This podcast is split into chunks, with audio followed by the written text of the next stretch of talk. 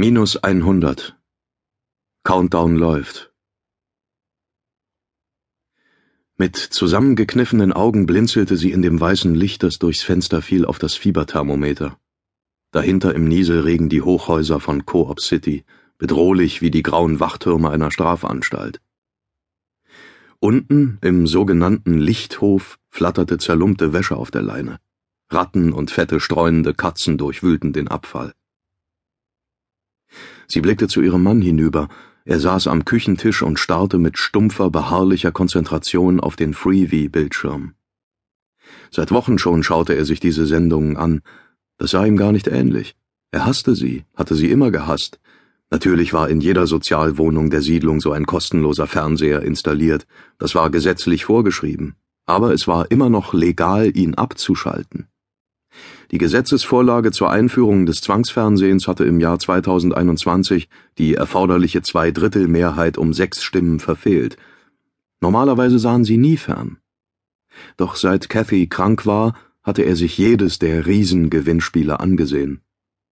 Das erfüllte sie mit eisiger Furcht.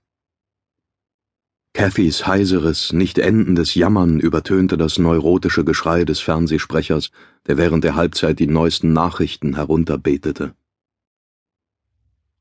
Wie schlimm ist es? fragte Richards.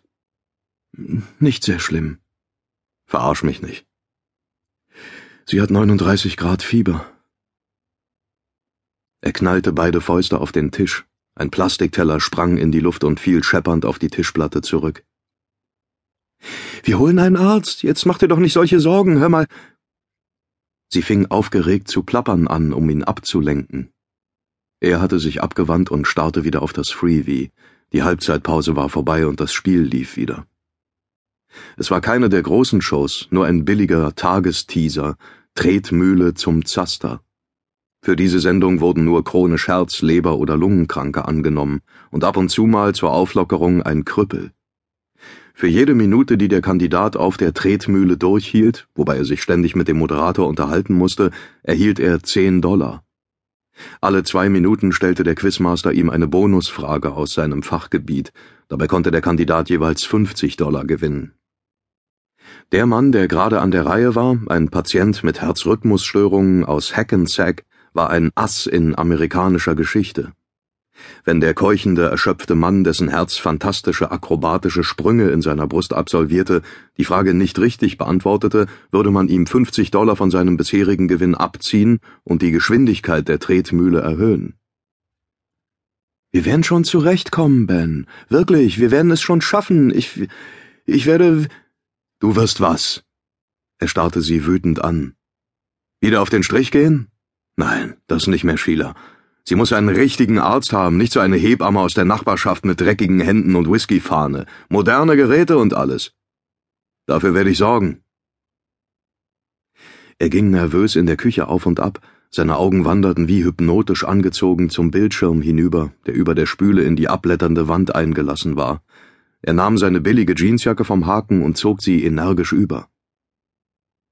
Nein, nein, das, das lass ich nicht zu. Du wirst dich nicht. Warum nicht? Schlimmstenfalls kriegst du ein paar Altdollar als Beihilfe für einen vaterlosen Haushalt. So oder so, du wirst in jedem Fall genug Geld haben, um sie durchzubringen.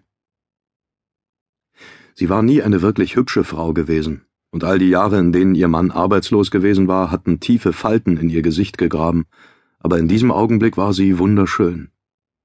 Herrschaftlich. Ich werde es nicht annehmen. Lieber verkaufe ich dem Typ von der Regierung, wenn er an die Tür klopft, eine Zwei-Dollar-Nummer und schicke ihn dann mit seinem dreckigen Blutgeld in der Tasche wieder nach Hause. Soll ich etwa eine Kopfgeldprämie für meinen Mann annehmen?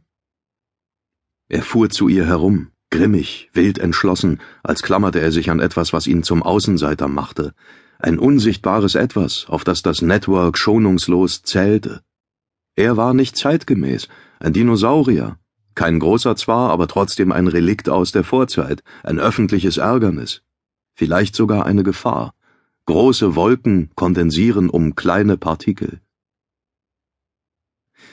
Er deutete zum Schlafzimmer hinüber. Wie wär's, Sie in einem anonymen Armgrab? Gefällt dir die Vorstellung?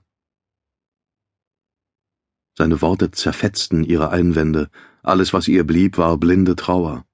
Ihre herrschaftliche Miene zerbrach und löste sich in Tränen auf. Ben, das ist doch genau das, was Sie wollen von Leuten wie uns, wie dir. Vielleicht nehmen Sie mich gar nicht, sagte er und öffnete die Tür. Kann ja sein, dass ich das, was immer Sie suchen, gar nicht habe. Wenn du jetzt gehst, werden sie dich töten.